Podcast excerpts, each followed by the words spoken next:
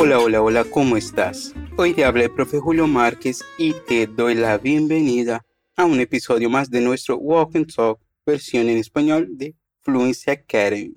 Como ya sabes, hoy nuestra práctica será integralmente en español, así que ponte los auriculares y disfrútalo. En este episodio vamos a explorar una situación muy común en Latinoamérica, el consumo de té para algunos dolores más blandos, pero aún así molestos. ¿Te gusta el té? En los días fríos me encanta una buena taza de té bien calentito.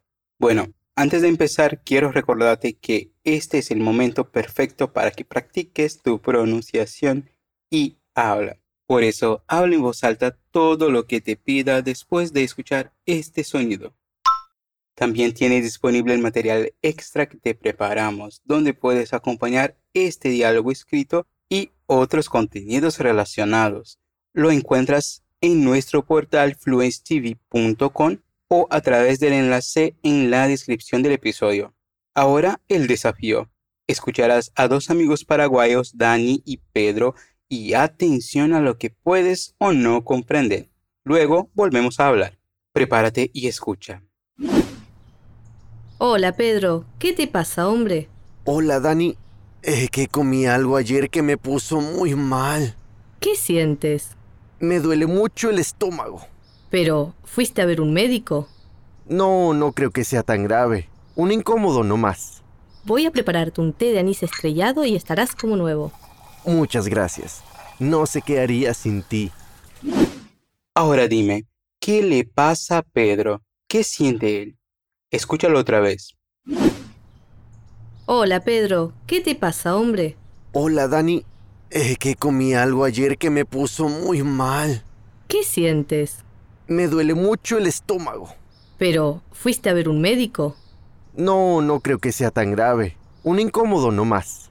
Voy a prepararte un té de anís estrellado y estarás como nuevo. Muchas gracias. No sé qué haría sin ti. Empezamos. Dani empieza saludándole a Pedro con Hola Pedro. Repítelo tú. Hola Pedro. Pero ella nota que algo va mal con su amigo. ¿Cómo ella se lo pregunta a él? Perfecto. ¿Qué te pasa, hombre? Pedro le contesta primero por un saludo. Hola, Dani. Hola Dani. Y después contándole qué pasó. Pedro empieza con es que una estructura que podemos usar para empezar afirmaciones, aclarar cuestiones o simplemente ganar tiempo mientras pensamos en una respuesta mejor. Es que... Es que comí algo ayer. Luego, nuestro protagonista cuenta algo puntual. Comí algo ayer. Ese hecho está bien marcado en el tiempo con el uso del ayer. Y por eso usamos comí, que es una forma verbal que usamos en ese tipo de situaciones. El pretérito perfecto simple. Comí algo ayer. Comí algo ayer. Y sigue con que me puso muy mal. Atención que aquí él utiliza el verbo ponerse, que nos da una idea de cambio rápido, que puede ser algún cambio físico, de estado de ánimo o de salud, como es el tema. Además, es una forma irregular del pretérito que hablamos antes. Ahora que sabes todo eso, a la pronunciación. ¿Qué me puso? ¿Qué me puso? Luego descubrimos cómo se puso él. Mira, no fue solo mal, sino muy mal. Es decir, ese muy intensifica la palabra mal, que acá indica un estado físico. Muy mal. Muy mal. Y la frase completa, para fijarla bien, es que comí algo ayer que me puso muy mal.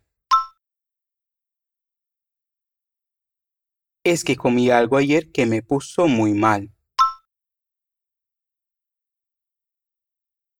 ¿Eso ya te pasó? ¿De comer algo que no estaba así tan bueno? Es lo peor. Crees que te vas a morir, pero de hecho no es nada grave. Pero claro, Dani está muy curiosa porque es muy amable y quiere ayudar a su amigo y le pregunta a Pedro, ¿qué sientes? ¿Qué sientes? A lo que él pronto contesta, me duele mucho el estómago. Acá usamos el presente porque ya no cuenta las cosas que pasaron antes, sino lo que siente en el instante de la conversación. Ojo, hay una diptongación, es decir, el verbo crudo es doler, pero a la hora de conjugarlo, esa E se vuelve en UE. Me duele mucho el estómago. Me duele mucho el estómago.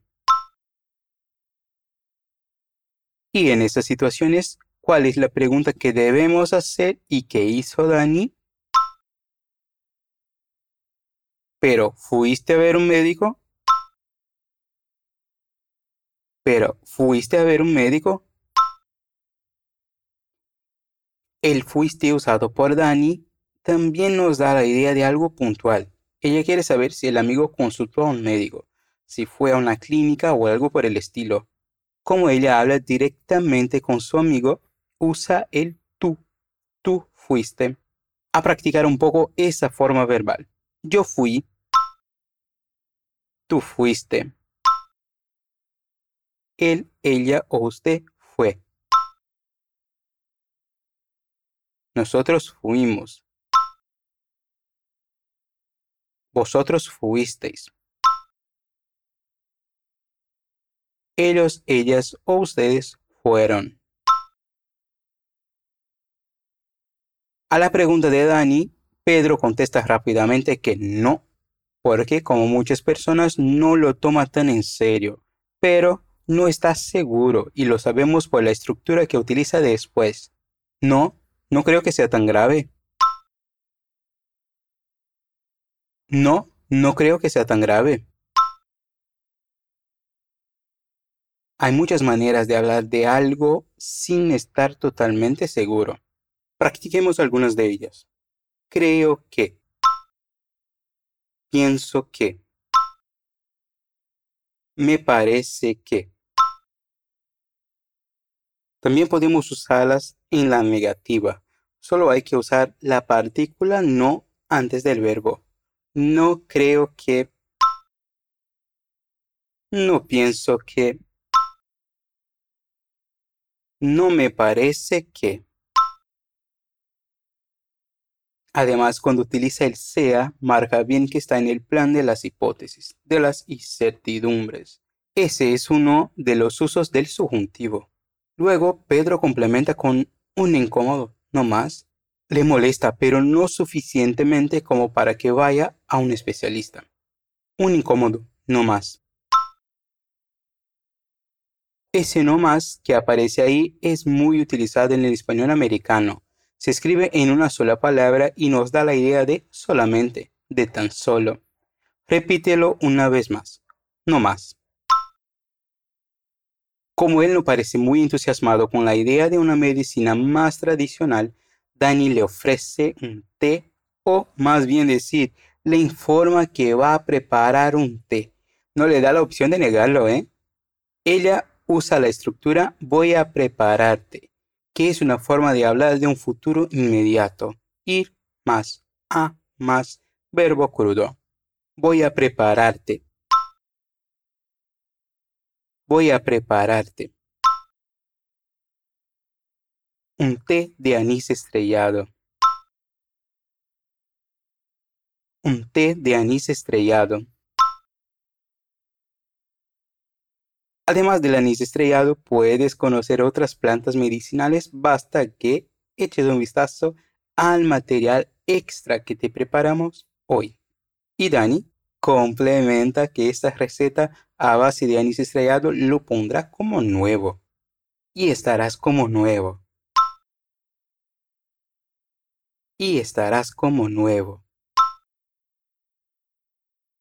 En Paraguay, las hierbas medicinales están muy presentes en la cultura por las tradiciones guaraníes. Es común que encuentres personas en las plazas, mayormente mujeres, que venden yuyos, que es la palabra que utilizan para referirse a esos insumos de hierbas de cura. Yuyos. Yuyos. Diferente de la situación del diálogo en que probablemente están en una oficina, en el cotidiano paraguayo los yuyos son consumidos con terere, una bebida fría para ayudar a aguantar el calor que hace en el país. Y bueno, ¿cómo termina el tema de Pedro? Se lo agradece a Dani porque aparentemente es una amiga muy presente, porque él agrega que no sabe qué haría sin ella. Muchas gracias. Muchas gracias.